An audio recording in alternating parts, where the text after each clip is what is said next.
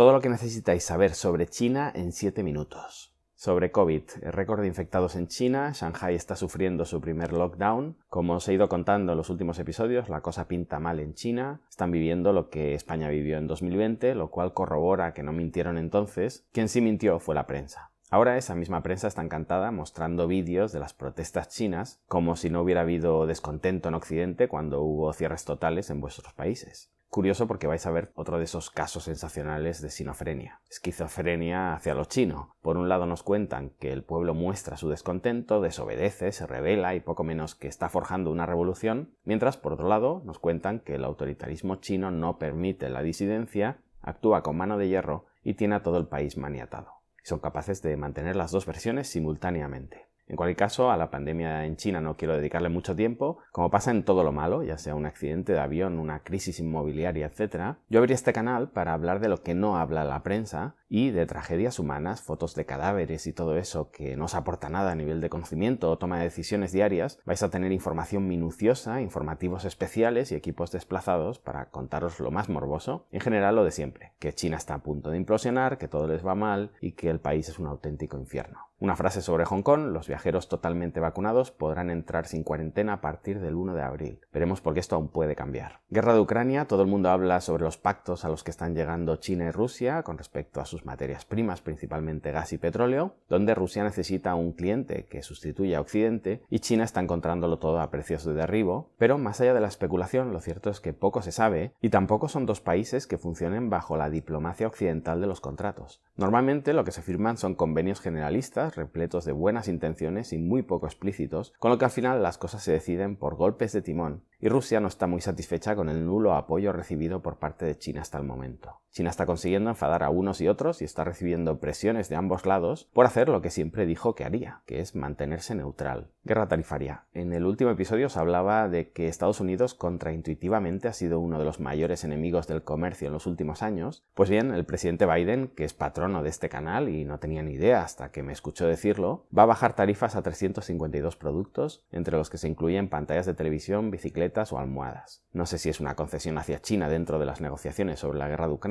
una prueba de que el mundo está cambiando y Estados Unidos ya no impone, sino que se ve obligado a negociar, o simplemente que los estadounidenses se han dado cuenta que por muchos aranceles que impongan, hay productos que jamás se volverán a fabricar en Estados Unidos. Si le pones aranceles a China, tus ciudadanos acabarán comprando productos subóptimos en Vietnam, India o lo que sea. Economía y empresa la rentabilidad de los bonos del Tesoro chino supera a los de los bonos americanos, algo que rompe todas las apuestas de los expertos. Los bonos americanos solían ser el lugar de refugio por excelencia durante las crisis y esto ya no ocurre. Nadie entiende por qué los inversores prefieren los bonos chinos, pero la hipótesis es que los inversores japoneses, los mayores del mundo, que poseen la mayor cantidad de bonos americanos, estén intentando salirse de Estados Unidos y diversificar sus carteras. No parece preocuparles en absoluto todas las especulaciones acerca de China entrando en la guerra o las posibles sanciones que se amenaza que se pudieran dar. Todo lo contrario, todo y con eso y el esfuerzo americano por incluir a China en el teatro de guerra, los bonos chinos parecen ser el nuevo refugio seguro. Japón y China son los mayores tenedores de deuda americana y en total los extranjeros poseen el 25% de toda su deuda. China, en cambio, con una deuda muy inferior, solo el 11% está en manos extranjeras y ese 11% casi un 25% en manos rusas. Cuidado cuando nos cuentan que China está muy endeudada, porque en lo que se refiere a deuda extranjera, está mucho menos endeudada y más saneada que la economía americana. ¿Recordáis un episodio donde rebatía argumentos de VisualPolitik, donde decían que Estados Unidos iba mejor porque generaba ricos más rápido que China? En general me parece un argumento pésimo, porque en todo caso habla de crecimiento a través de la desigualdad y no del desarrollo. En cualquier caso, China ya supera también a Estados Unidos en eso. Está en lo peor del capitalismo, China lo hace mejor que Estados Unidos. El dato positivo es que esa distancia entre la producción de mil millonarios chinos y estadounidenses se amplía todavía más si hablamos de mil millonarias. Entre ambos países suman el 55% del mundo de todos esos billionaires. Como suelo decir, China y Estados Unidos se parecen más de lo que les gustaría a unos y a otros. Buen informe de McKinsey Company sobre el comercio transfronterizo. Estoy trabajando con algunos emprendedores en mentoría sobre ello. Mi opinión es que va a crecer a corto plazo, sí, pero a medio plazo, ni siquiera a largo, cuenta con dos grandes problemas. Uno, que el consumidor prima la velocidad por encima del precio, y esa tendencia irá a más. Y dos, China, el gran actor mundial del comercio electrónico transfronterizo, va a ir regulándolo todo hasta ahogarlo, y el resto de países seguirán la estela. Como en tantas y tantas ocasiones, China es el líder indiscutible, banco de pruebas mundial, y los demás vamos a rebufo. Habrá que estar atentos. Hong Kong vuelve a ser el suelo más caro del mundo, ajustado por ingresos medios. No solo eso, sino que prácticamente duplica al resto de ciudades en el top 10. Hay más de 15.000 empresas chinas trabajando en productos relacionados con el metaverso, más de 1.000 ya con productos registrados.